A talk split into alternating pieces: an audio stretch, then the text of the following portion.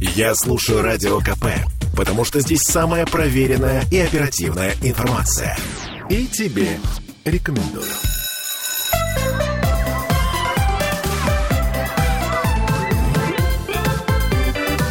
Родительский вопрос.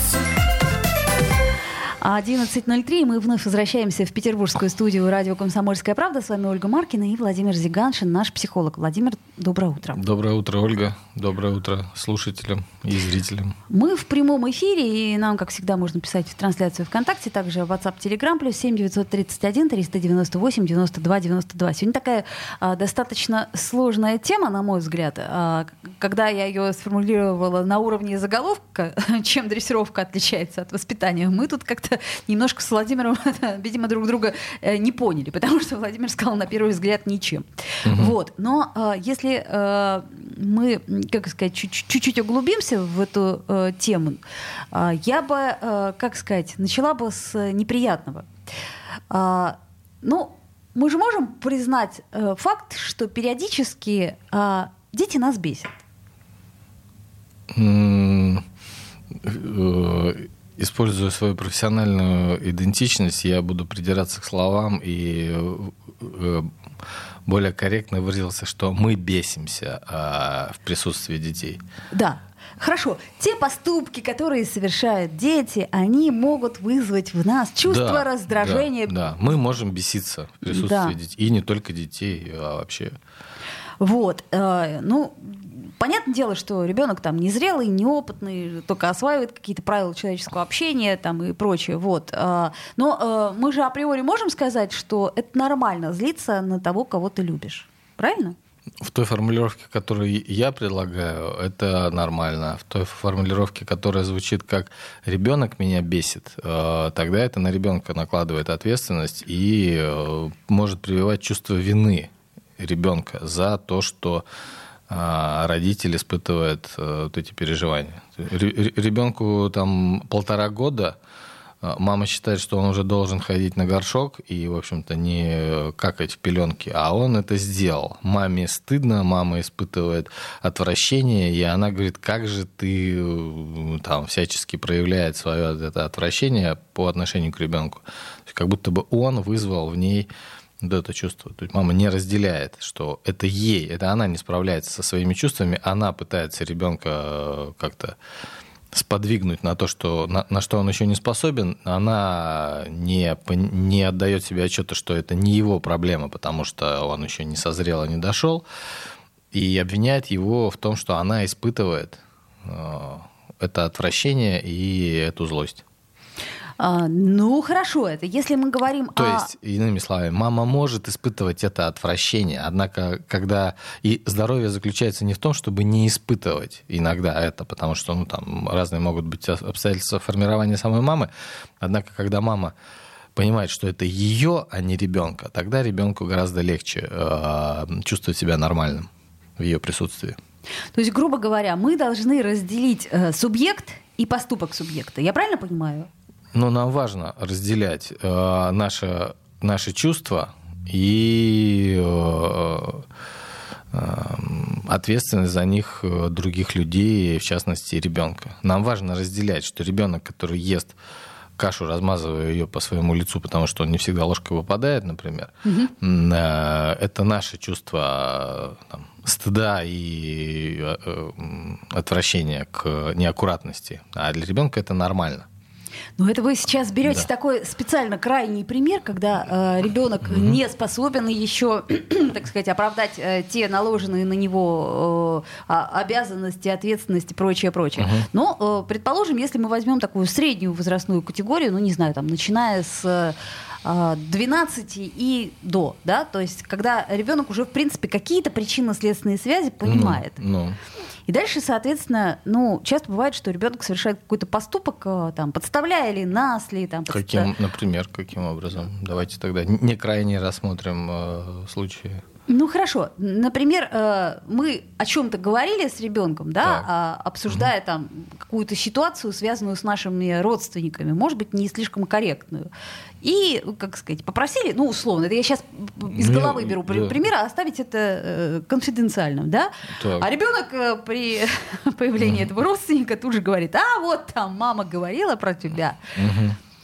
М, Вот. Тем самым ставя и нас в неловкое положение. Но это понятное дело, что скорее это наша ответственность. Да, может быть, не самый уда- Ну, удачный пример. э, Ну, почему это очень удачный пример? То есть мы пытаемся ребенка... А, а зачем мы говорим, вот, да, какой мотив? Говорить ребенку что-то, э, что он должен держать в тайне почему-то. Ну, ну вот смотрите, бывают какие-то Зачем? ситуации, когда, э, например, ребенок начинает задавать неудобные вопросы. А скажи, а почему, например, там, я не знаю, тетя Маша не живет э, с дядей Петей? Ну, А, почему это вопрос неудобный? Вот, ну нет, это нормальный вопрос. Ты на него пытаешься ответить. Ну, Да. потому что там они, а почему они? Ну, потому что там дядя Петя, там, условно говоря, я не знаю, там, а, нашел себе другую женщину, там, и прочее, прочее, прочее. Ну, Но- а вы точно знаете, что это поэтому произошло? Что он нашел себе другую женщину? Или, или еще какие-то другие причины? Однако сегодня у вас очень сильно развито критическое мышление. Не, ну просто а, в, чем а, в чем мотив родителя, который э, посвящает ребенка и во, во что-то, что и впоследствии ребенок должен хранить это Хорошо, в тайне. хорошо, есть давайте я чуть-чуть- Зачем, э, э, зачем родитель так Искушает, рискует, да? рискует и искушает, подставляя себя и ребенка, по сути, э, таким образом? Хорошо, возьмем чуть более нейтральную ситуацию. Ребенок случайно стал свидетелем какого-то разговора между взрослыми, а, и ему сказали, знаешь, давай так, этот разговор останется между нами. То есть, и- Потому что это Потому что? что это может обидеть... Потому там, что это стыдно. например, Потому да? что это может обидеть того, кого это касается. К примеру. Ну, а э, зачем вы говорите вещи, которые могут обидеть э, кого-то? То есть э, не то, что там нужно быть совершенным в том, чтобы Сейчас я почувствовала, как между лопаток у меня должны... крылья. Да, крылья Вот, я не об этом вовсе. А я о том, что раз уж вы произнесли что-то, что услышал ребенок, и не позаботились о том, чтобы э, вынести это э, за скобки его взаимоотношений, то значит придется нести за это ответственность. Ну, ребенок это уже увидел, он стал свидетелем. И э, накладывая на него обязательства не говорить это тому, кого это может обидеть, мы ребенка погружаем в какую-то тайну. Да? Мы ему сообщаем о том, что есть что-то, чего стоит стыдиться, чего стоит там, бояться и чего стоит избегать. И мы создаем вот какой-то такой контекст не очень э, комфортный. А если мы сказали что-то, что не хотели, ну, мы несем за это ответственность. Мы сказали, Мы что там... Конечно. да. Да. Хор- Хорошо, попробуем. Я ненавижу бабушку, например, говорит э, папа маме, да, а ребенок это слышит. И он потом говорит, бабушка, а папа сказал, что ты ее ненавидишь, например, да? Это ответственность папы, что он это сказал, что Ну, он не, безусловно. не позаботился о том, чтобы это интим, это его интимное чувство, и он этим сильным чувством делится э, с ребенком, и ребенку с этим что-то нужно сделать, его разрывает, это ничего себе, как, да, как это папа ненавидит бабушку, а что это такое? Вот я пойду всем сейчас расскажу. Ну да, он идет и всем рассказывает, как честный человек, потому что ему нужно где-то разместить это чувство. Это ответственность папы, что он эти слова произносит э, там, вольно или невольно в присутствии, например, ребенка. И если ребенка принуждать хранить эту тайну, то тогда эта тайна, она начинает как снежный ком обрастать разными фантазиями у ребенка. И вот это формирует, он ненавидит, а вы а еще кого он ненавидит, а что еще? И вот у ребенка вы в конечном итоге, в зависимости от его чувствительности и того, что еще дополнительно происходит в семье, может достаточно сильное напряжение внутреннее формироваться. А, хорошо, это понятно. Я еще раз говорю, не вполне удачный пример я привела.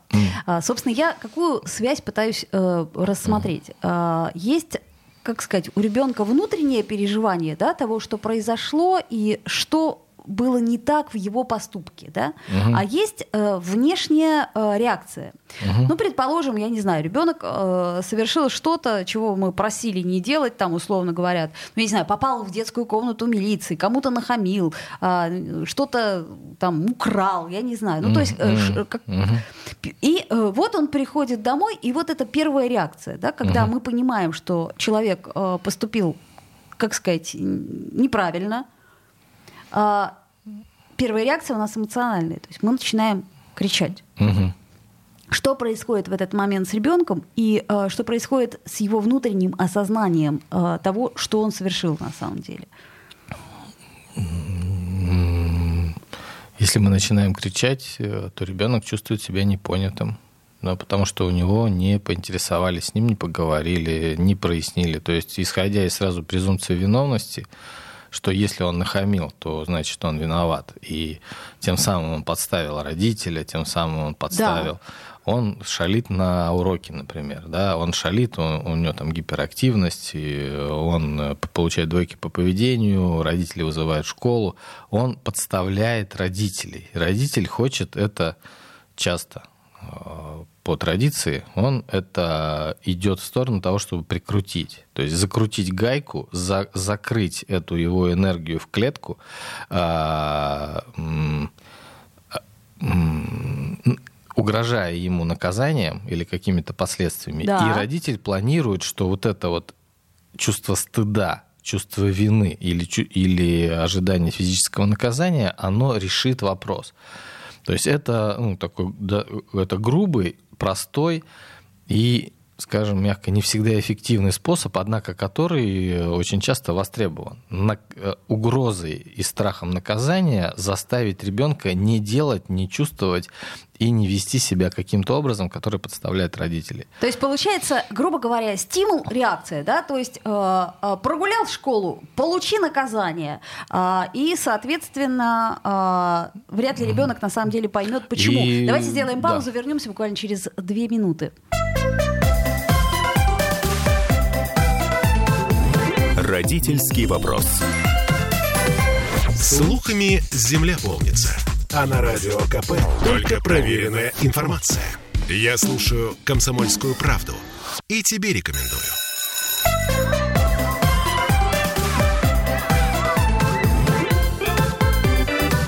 Родительский вопрос.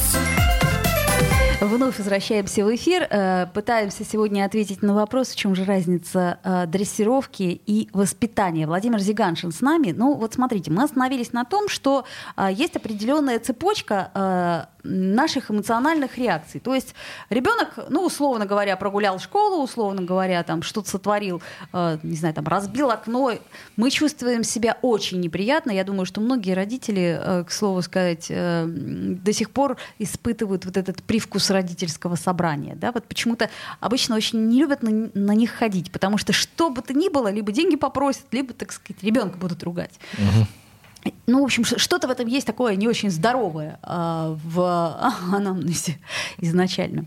Так вот, а, у тебя есть виновник этой истории. Ты на него первая эмоциональная реакция, да, вот этот вот стыд, который у тебя м, возник, вскинуть на него, накричать и все такое прочее. Опять-таки возникает очень простая связка. Значит, м, совершил проступок, э, получи наказание, да, условно говоря. Э, Наказание может быть там игнор, что, что угодно, да, то, о чем мы говорили, там, может быть даже какое-то корректное наказание, там, на три дня мы тебя лишим планшета, условно Это говоря. некорректное наказание. Я продолжу быть критичным. Видимо, сегодня такая А, Хорошо. Э, Не будем э, о способах наказания. Получил наказание. Так вот, э, в результате получается, что ребенок э, не понимает, почему прогуливать школу это плохо или там совершать тот или иной поступок. Он просто понимает, что э, если он что-то сделает, он будет наказан. Только такая связь.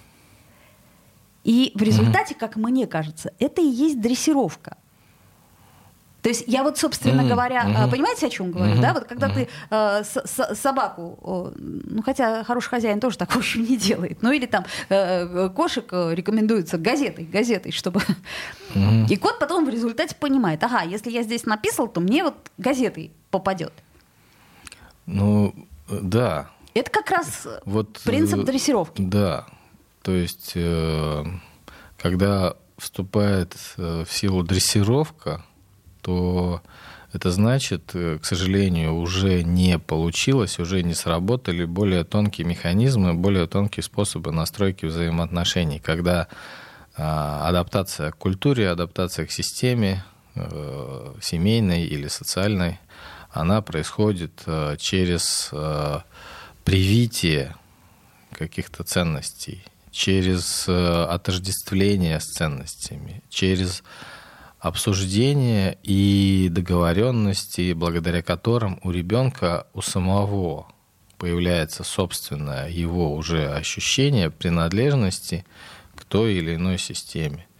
Потому что может происходить плавный переход. Ну да, в детский сад мы ходим, он хочет общаться с ребятами, он ходит в детский сад, там хорошо. Потом он смотрит на, на тех, кто ходит в школу, спрашивает, а как там, вот, а что это такое? Ну вот ты тоже подрастешь, будешь ходить в школу. А, интересно, а что это? То есть когда общий климат и общая атмосфера и общая вписанность и общая принадлежность ребенка к системе, она достаточно благополучна, то вот это, эти нормы и правила, они естественным образом ассимилируются в психике э, личности ребенка.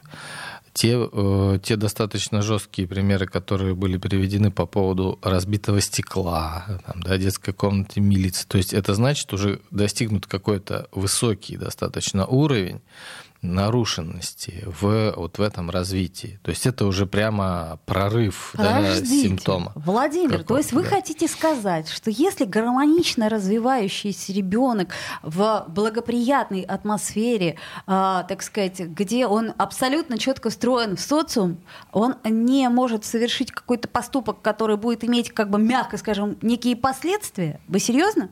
Ну, Слушайте, мы взрослые люди, это, это значит, грамотные это, и эмоционально это, это значит, что происходит, э, то есть, ну, как, вы как бы говорите, вот он такой хороший, он растет, и что а он, он из хорошей профессорской семьи, а потом он э, идет и там проигрывает э, все деньги папы на тотализаторе, например, да, или он идет э, э, подаренную папой БМВ разбивает э, о бетонную стену. А что это? Это как бы это разве это неплохо? Разве за это не следует наказать? Ну, за в этом как бы было бы хорошо разобраться, какой прорыв его такого вот деструктивного импульса произошел, что ребенок, будучи там, учась на одни пятерки в школе, э, в какой-то момент приходит и начинает палкой бить стекла а, до на тех этажах, до которых он дотягивается. Это прорыв какого-то симптома, это выплеск его агрессии. Это значит, напряжение достигло такого уровня, что он перестал справляться. Но с... темперамент у всех разный. Но темперамент у всех разный, способы реализации могут быть деструктивными. А деструктивный способ реализации говорит о том, что есть э, вот эта внутренняя достаточно глубокая какая-то травма, которая прорывается в том или ином способе. Он подрался, вдруг неожиданно начал драться, пить и попал в детскую комнату милиции. Угу. Так не может быть, чтобы это происходило на фоне просто темперамента. Ну хорошо, хорошо. Нам тут пишет Наталья, у вас сегодня адвокат детей, где адвокат родителей? Вот. Что, у ребенка есть встроенные функции? Э, конечно, потому что все-таки не дети рожали э, родители, а наоборот, и поэтому все-таки Э, эта сила и эта энергия, и эта ответственность, она передается в одну сторону, от родителей к детям, а не наоборот. Мы тебя родили, где радость от твоего существования? Да? Где, где профит? Зачем это все? Где э, польза? Где радость и удовольствие? Где смысл моей жизни? Я думала, что я тебя рожу, и тут ты будешь чемпионом, тут ты будешь отличником, а я буду ходить на родительское собрание и радоваться. Где? То есть э, такой вопрос задает родитель чаще всего.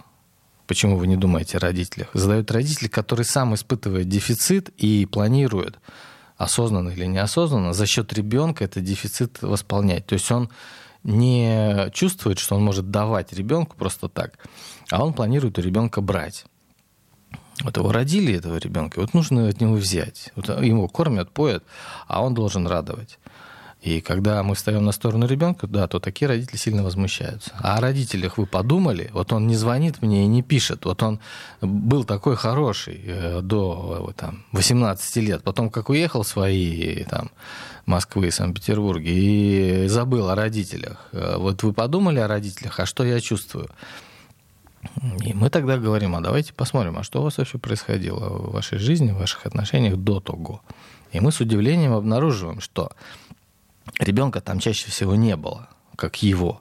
И как только он там жил, э, находясь вот под этим чувством вин, вины и стыда, и как только у него, и он уже давно не уважал, он просто подчинялся из страха и зависимости.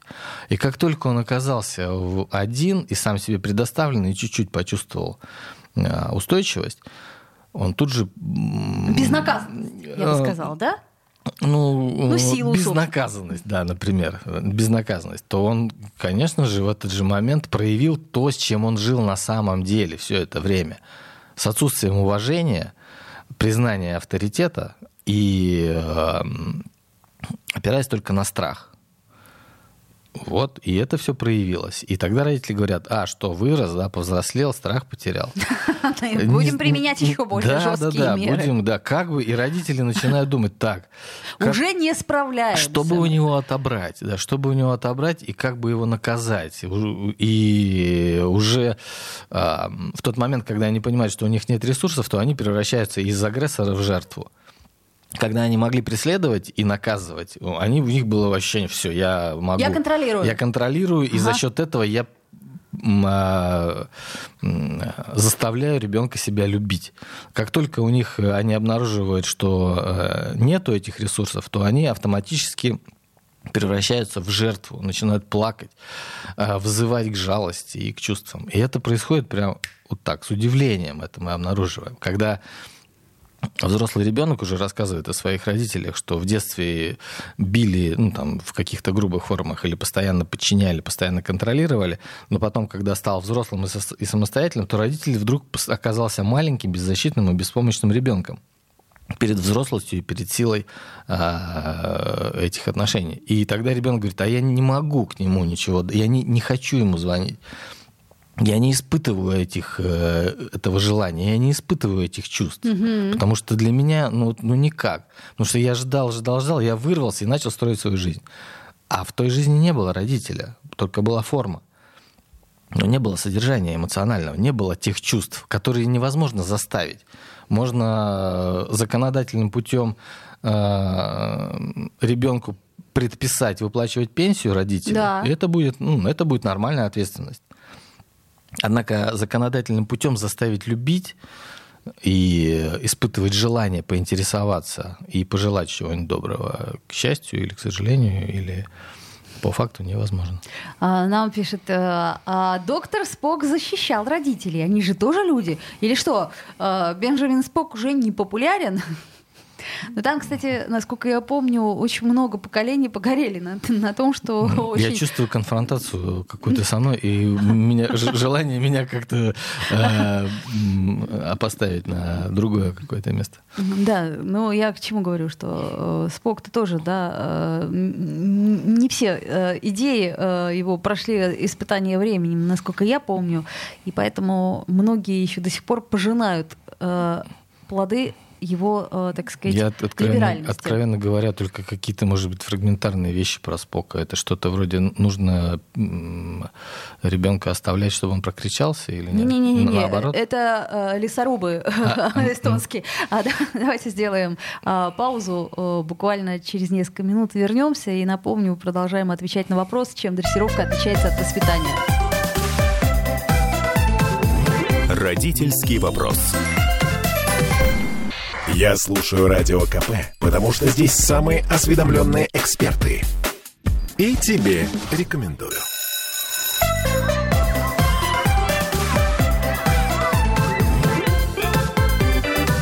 Родительский вопрос. Вновь возвращаемся в эфир 11.33. Мы в прямом эфире. Пожалуйста, пишите нам трансляцию ВКонтакте или э, WhatsApp Telegram плюс 7 931 398 92 92. А, по-прежнему продолжаем отвечать на вопрос, точнее, а, дискутировать на тему, чем дрессировка отличается от воспитания. Мы как раз а, во время паузы с а, Владимиром говорили о том, что а, с животными все проще. Да? То есть а, есть запрет, а, без объяснения причинно-следственной связи. То есть фу и все. Угу. И пока э, животное не усвоит этот навык, ну, собственно, могут применяться те или иные санкции. Не обязательно там физическое наказание, но для э, чувствительного питомца даже э, сама интонация хозяина, она может угу. иногда гораздо больше, так сказать, э, значить и расстраивать. Вот. Но с ребятами, э, с нашими-то это не работает, да, с человеческими ну, детенышами. До поры до времени это работает, поэтому многие э, люди... Не перестраивают? Многие родители любят больше собак и кошек, чем э, детей, например. Или любят детей до определенного возраста, пока не проявляется. Вот такой был маленький, такой хороший, такой послушный, такой вот милый, любил так. А вот потом вырос, стал хотеть чего-то не того, стал хотеть гулять самостоятельно. То есть перестал питать родителя и стал хотеть жить свою жизнь, иначе говоря. И вот в тот момент, когда происходит э, взросление ребенка, в тот момент, когда он, им уже востребована его собственная жизнь, и, и ребенок напрягает э, то, что мы называем часто нарциссическим расширением, когда он, э, ребенок является ресурсом, э, связанным такой эмоциональной пуповиной. Когда ребенок хочет э, быть отдельным и самостоятельным, в этот момент он становится, может стать плохим. А у собаки, у кошки, у домашнего животного такого не может быть априори, потому что собака и кошка, они навсегда зависимы. И это, конечно же, многих очень сильно радует. Безусловно, потому, это очень удобно и потому, очень предсказуемо. Потому что благодаря этому всегда можно чувствовать себя востребованным, всегда можно чувствовать себя реализованным, всегда можно чувствовать свою значимость. И э, когда родитель, э, рожая ребенка для себя, как это многие говорят, или для того, чтобы себя порадовать, когда, когда ребенок э, начинает этому противоречить, а, бессознательному сговору, то тогда и напрягаются отношения. Чаще, э, чаще всего тогда и происходят вот эти э, всплески, выплески агрессивные а, и э, еще какие-нибудь со стороны ребенка, который таким образом начинает самоутверждаться. А в силу того, что он еще или уже, или вообще не, не умеет отделяться по-взрослому, то он отделяется таким простым, примитивным способом, заявляя о своей отдельности, заявляя о своем протесте. Тогда плохое поведение, тогда разбитые стекла, драки и все прочее могут быть следствием этого процесса. Ну, смотрите, нам Наталья пишет. У меня трое детей. Один пофигист, другая нарцисс, третий трудолюбивая пчелка. Сам все копирует, сам исполняет. И все это в одном гнезде. Ну да. Это удивительно, что а, применяя одни и те же стандарты, ну как это сказать, выработанные нами стандарты воспитания, у нас получается в одной семье абсолютно разные дети с абсолютно а, разными, а, так сказать, э, способами отдачи миру и всего прочего. Ну, как это вообще возможно? Ну потому что скорее всего, как я это понимаю, с моей точки зрения, что вот эта идея, и это не только с моей точки зрения, эта идея, э, высказанная одним из отцов-основателей и основоположников, э, например, когнитивно-поведенческого подхода, о том, что дайте мне э, любого ребенка, и я его с чистого листа воспитаю, да, или я его выдрессирую в того, в кого посчитаю нужным. Эта идея, конечно же, она сейчас э, и достаточно давно уже подверглась большой критике, и э, она несостоятельна, потому что невозможно из ребенка воспитать того, кого ты считаешь нужным, какими бы ни были у тебя тонкие еще какие-то подходы. Потому что э, эта нужность, она пытается, это русло воспитания, оно сильно, часто не попадает в ту идентичность, предустановленную, на наш взгляд, с которой рождается ребенком. Поэтому если у родителей есть определенный взгляд, кем и каким должен быть его ребенок, то это уже сильно подставляет э, ребенка. Потому что родитель, который ждет от ребенка вот этого соответствия, и он рискует быть подставленным, и э, ребенок не получит э, признания. Вот та труда, э, как это, трудолюбивая пчелка, вот она, возможно, попадает в эту в, ожидание? в, в это ожидание. Mm-hmm. И ее любят, да, она наша. И это трудолюбивая пчелка, или у нее действительно это предустановленная такая вот э, функция, или эта трудолюбивая пчелка, она так э, смекнула своим детским умом, как быть принятой и как быть частью этой системы, и она на чувстве вины или чувстве стыда это делает. А, и поэтому вот, вот, вот какая вот наша, вот, вот да. Ну, слушайте, что... еще тут на контрасте очень удобно, да, предположим, с, со ну, старшим ну, да, братом ну, раздолбаем, условно говоря, ну, да, очень... Ну да, потому что девочка, ее какие-то э, нейрогуморальные особенности, они э, склонны к тому, чтобы быть зависимы. А мальчик, например, посылает э, тем или иным способом эту систему, говорит, а я не боюсь, а я другой. А вот я хочу мне важно так. Ему говорят, ай-яй-яй, как же, как же так, нельзя, ты не наш, и вообще ты нарцисс, противный, уйди. А, нам стыдно за тебя хм. такого. Да? То есть система, она неосознанно начинает регулировать. Стыд и вина — это то, что регулирует принадлежность к системе или а, то, что отторгает чужеродное. И чем шире взгляд родителя на вещи, тем проще ребенку э, получить и развить свою идентичность. Мальчик это не только воин. Мальчик это еще и там ученый, мальчик это еще там, да кто угодно, кем он хочет быть. А если очень узкие коридоры этой идентичности у системы, то тогда мы только до первой стрижки все разные, а потом мы все одинаковые. Потому что когда э, в ограниченную машинку попадает человек, то его стригут, и кто-то попадает в эту стрижку и выходит такой красивенький, кругленький, с э, аккуратными волосами, а у кого-то голова не вмещается, да, и тогда с кровавыми э, потеками он оттуда выходит. Поэтому чем шире взгляд, чем больше допущений в этой системе, чем больше э, возможностей для э, развития идентичности ребенка, тем всем проще. Он может быть да, он может быть амбициозным, да, он может быть э, таким э, заряженным, самовлюбленным, он может быть э, доминирующим, он может быть больше эгоцентричным а, и преследующим свои собственные цели. И если поддерживать здоровую эту часть, то это будет тогда амбициозный, сосредоточенный на своих целях человек. Если ему апеллировать к тому, что он нарцисс, что он не думает о других, что он эгоист, но это будет то же самое, но только он будет таким же, но только он будет понимать, что его, его такого не, не любят. Не и, любят и не да, понимают, и, и не принимают. И ему нужно угу. бороться с этим и отстаивать свое угу. место под солнцем. И это может перерастать в какие-то деструктивные способы. А, насколько а, мы все-таки можем сделать вывод, что воспитание требует гораздо больших э, человека затрат эмоциональных, чем дрессировка. То есть, ну, грубо говоря, я так понимаю, что до двух лет, ну, бессмысленно ребенка, э, как опять-таки, э, подвергать э, анализу его поступки. Ну, так, а, например, да. Вот, а далее ты, э, как мы привыкаем к этой парадигме. Ну, и мы либо мы действ... перестраиваемся, либо не перестраиваемся. Действуем... Не перестраиваться да. легче.